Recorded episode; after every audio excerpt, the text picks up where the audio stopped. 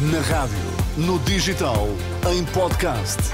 Música para sentir, informação para decidir.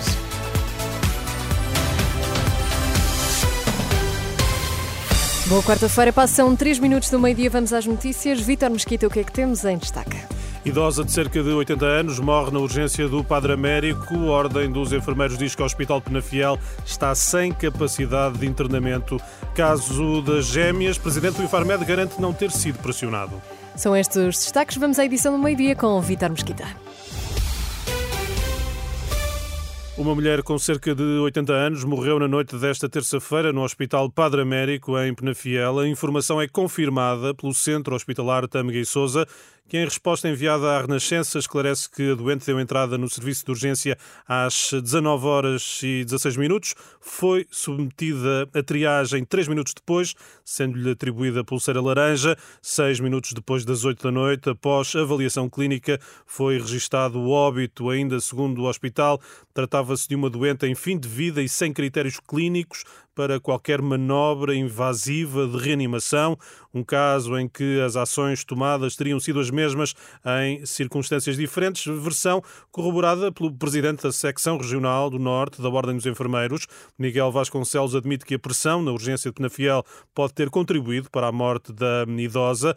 Em declarações na última hora, o responsável diz que nesta altura o Hospital Padre Américo já não tem capacidade para internar doentes. Temos muitas ambulâncias aí com doentes à, espera, porque não têm macas disponíveis, As, os corredores da urgência estão completamente cheios, o serviço já tem camas suplementares para, dar, para uh, ajudar a, a, esvaziar a urgência, mas mesmo assim não tem capacidade. Sei ontem que, uh, que o centro hospitalar já abriu novas unidades para tentar uh, esvaziar um bocado a urgência para depois ser mais fácil atender os doentes que estão cá e o tempo de espera ser menor, mas é isso, não, ainda não conseguiu esvaziar completamente completamente a urgência e tem, tem uh, os corredores completamente cheios.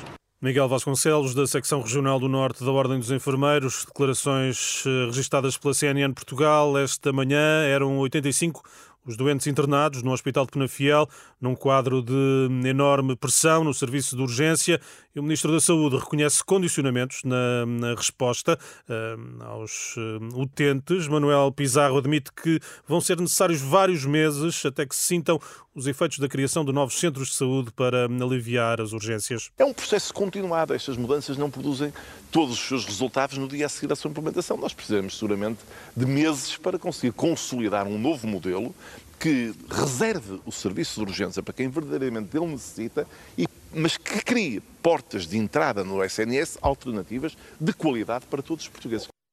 Manuel Pizarro, Ministro da Saúde, há minutos em Coimbra.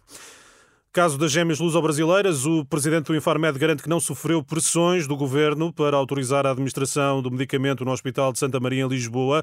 Ouvido na Assembleia da República, Rui Santos Ivo diz que a intervenção aconteceu após um pedido considerado habitual por parte de uma unidade hospitalar.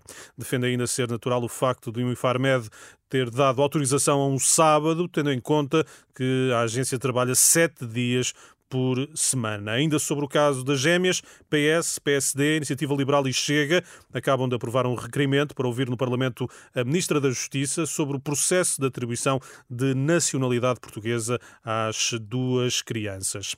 Pelo menos 14 mil alunos continuam sem professora, pelo menos uma disciplina no arranque do segundo período de aulas. O número é avançado à Renascença pela porta-voz do movimento Missão Escola Pública. Cristina Mota admite, contudo, que o número poderá ser muito superior superior.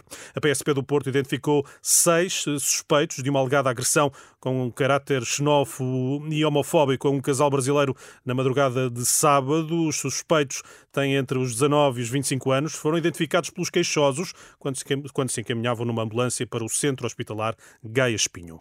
As notícias de volta à uma da tarde. Obrigada, Vitor Mesquita, e até já. Até já.